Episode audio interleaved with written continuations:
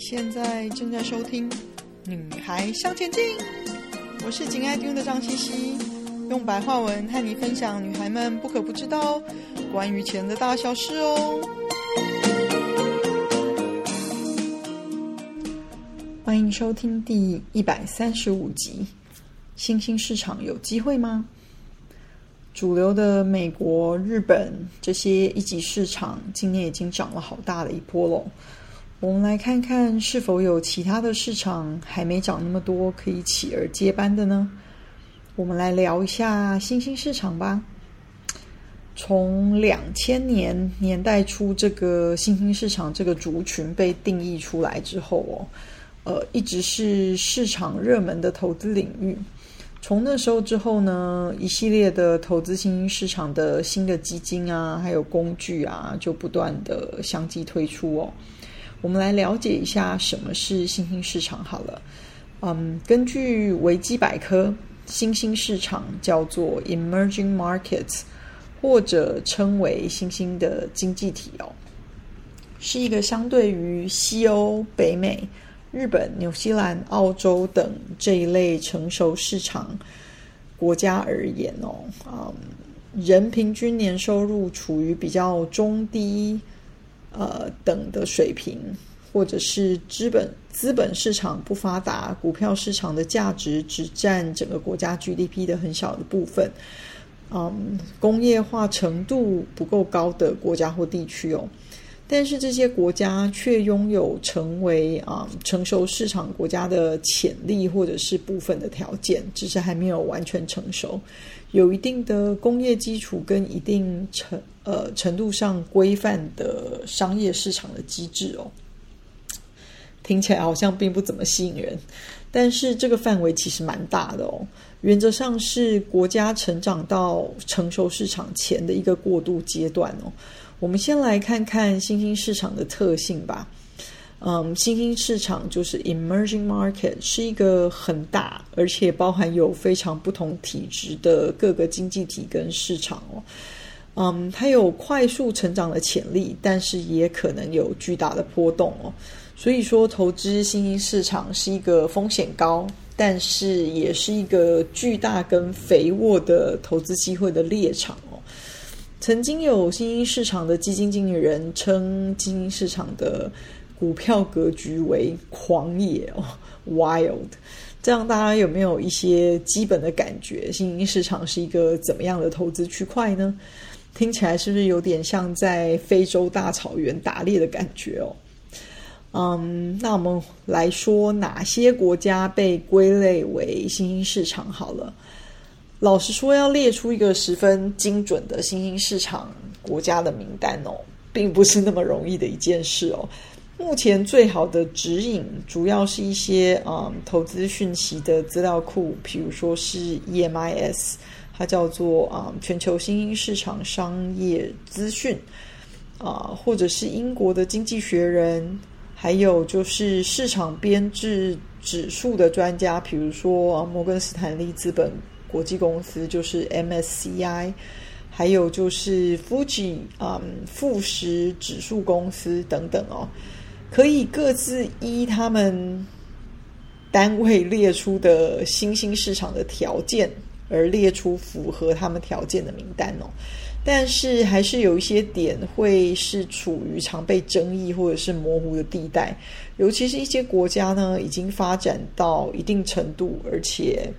其实跨过了新兴市场的阶段，但是有时候出于连续性的考量，这些国家仍旧会是列在呃他们各自的新兴市场的指数之内哦。那这方面的例子就有包括韩国啊、捷克等等哦。另外就是呢，制作指数的时候一定会有的简化的过程，比如说有一些小国家或者是市场流动性有限的国家哦，通常不被考虑在内啊。一些潜在规模比较小的新兴市场就没有被这些指数公司列出来，比如说欧洲的爱沙尼亚、拉脱维亚、立陶宛。嗯，斯洛伐克、罗马尼亚、美洲的哥斯达黎加、巴拿马、多米尼加、乌拉圭跟委内瑞拉等等哦。还有就是大家应该有听过金砖四国这个名称吧？金砖四国呢，最初为 BRIC，B-R-I-C 哦，指的是巴西、俄罗斯、印度跟中国这四个经济体的缩写。那其中在二零一零年哦，加了包含了代表南非的字母 S。最初金砖四国的缩写 BRIC 呢，是由高盛银行的经济学家吉姆奥尼尔在二零零一年的时候创造的哦。那他创造这个名称呢，是拿来描述快速增长的经济体。而且他那时候预测呢，这些经济体到了二零五零年哦，将会大到可以共同主导全球的经济。所以新兴市场里面呢，的确是有一些比较大、比较成熟的经济体哦，或许甚至呢，已经是。接近已开发国家或者是已开发市场的这个层级哦，是比较难明确的定义出来了。我想争议最大的大概就是中国了吧，哈。正因为如此呢，所以当你想投资新兴市场的时候，你最好要详阅你投资的产品，它是用什么定义来定义新兴市场的。还是直接看看它列出投资不同国家的比重是不是接近你想要的，这才可以真的比较清楚的了解哦。那投资已开发市场就是 develop market 跟新兴市场 emerging market 有什么区别呢？就投资上来说，真正的区别的话呢，我认为是在复杂性、波动性跟分散性上面的不一样哦。就分散性跟复杂性来说好了，如果大家以嗯我们投资上最常用到的 MSCI 新兴市场指数来说，这个指数呢就包括了二十四个国家，本来是二十五个啦，但是俄罗斯被制裁之后呢，就变成二十四个了。每个国家都有自己的政治跟经济的周期，也都有自己的货币、股票还有债券市场哦。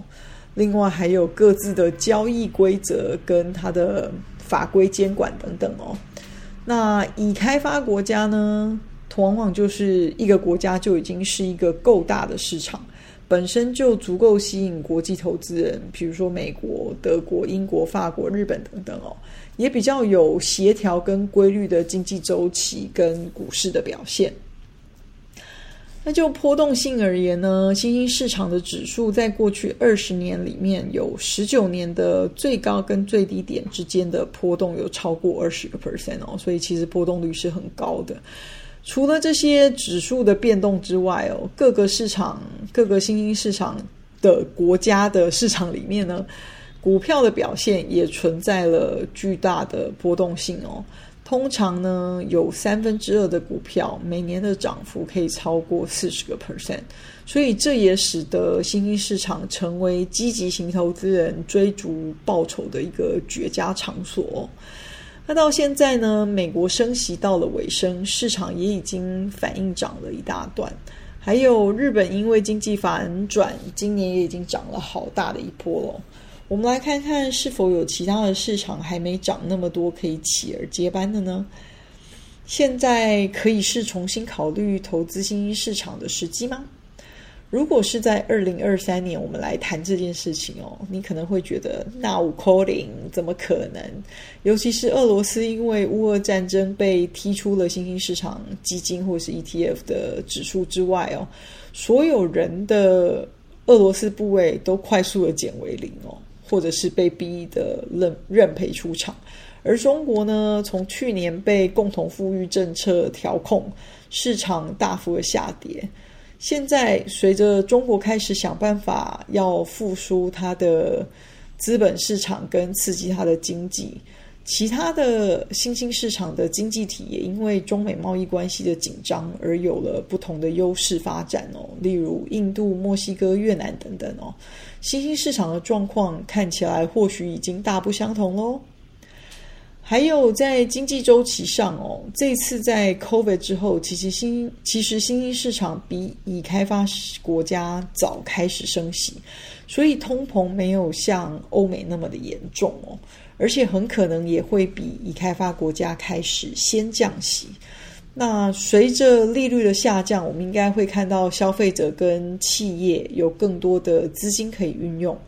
还有，因为就是借债的成本会变得更便宜，因为利率下来嘛，投资扩张会更快哦。这样子，我们应该会看到新兴市场因为资金宽松而成长加速哦。这个转折点呢，通常是新兴市场股票市股票市场开始表现良好的时候。如果在经济周期活动将要回升的这个。考量之下哦，现在的确是可以考虑投资新兴市场的一个不错的时间点哦。回头来看，嗯，新兴市场的过去的表现，讽刺的来说啦，可以几乎说是波动最小的哦。怎么说呢？我们来看以美元表示的这个 MSCI 新兴市场指数哦，现在跟十年前几乎是在完同完全相同的水平哦。这一路走来呢，就像坐云霄飞车一样，但是还是回到了原点。这个 MSCI 新兴市场指数呢，在二零一五年下跌了将近三分之一哦。那到了二零二一年的二月，又已经比 COVID 的最低点几乎翻了一倍哦。但是到去年十月的中国啊、人大会议举行的时候呢，新兴市场指数几乎又回吐了所有的涨幅哦。那在那之后的三个月又涨了将近二十五个 percent，听起来够刺激了吧？当然你会问说，如果是这样，投资新兴市场有什么意义呢？如果你投资的是指数哦，透过 ETF，那我之前强调的每年做再平衡的这个动作，这件事情就很重要。虽然新兴市场以十年的周期来看是回到原点的，但是其实整个期间的上下波动很大，所以你每年如果有做自己该做的指数再平衡的这个功课的话，它可以让你在新兴市场涨多的时候减码，跌多的时候回补哦，你的投资就不会是持有十年而没有收获的。那如果你投资的是个股或者是呃主动管理的呃共同式基金的话，当然你要清楚你面对的市场高波动性是最基本的，其他的就一定是做好功课，了解自己追求的是什么样的报酬或者面对的是什么样子的风险喽。十年来呢，新兴市场的地位虽然总是排在已开发市场的后面，但美国股市长期来看已经飙升了许多。啊，标准普尔五百指数在二零二二年初的时候达到历史的巅峰，已经是二零一三年以来哦上涨两倍的位置喽。你想要分散风险、增加获利，的确应该考虑把新兴市场纳入你投资整个 portfolio 的一部分。如果你还没有的话呢，尤其是占新兴市场非常高比重的中国，目前在低点。其他的新兴市场从中美矛盾中呢，有得到不少的成长契机，而且以全球的资产管理部位上来说，新兴市场一直是有维持占比大概是十个 percent 上下的部位哦。所以如果你还没有这个部分的话，或许是可以开始评估的时候哦。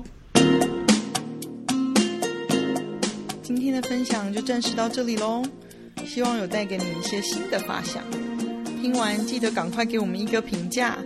有空和你的闺蜜们分享《女孩向前进》哦。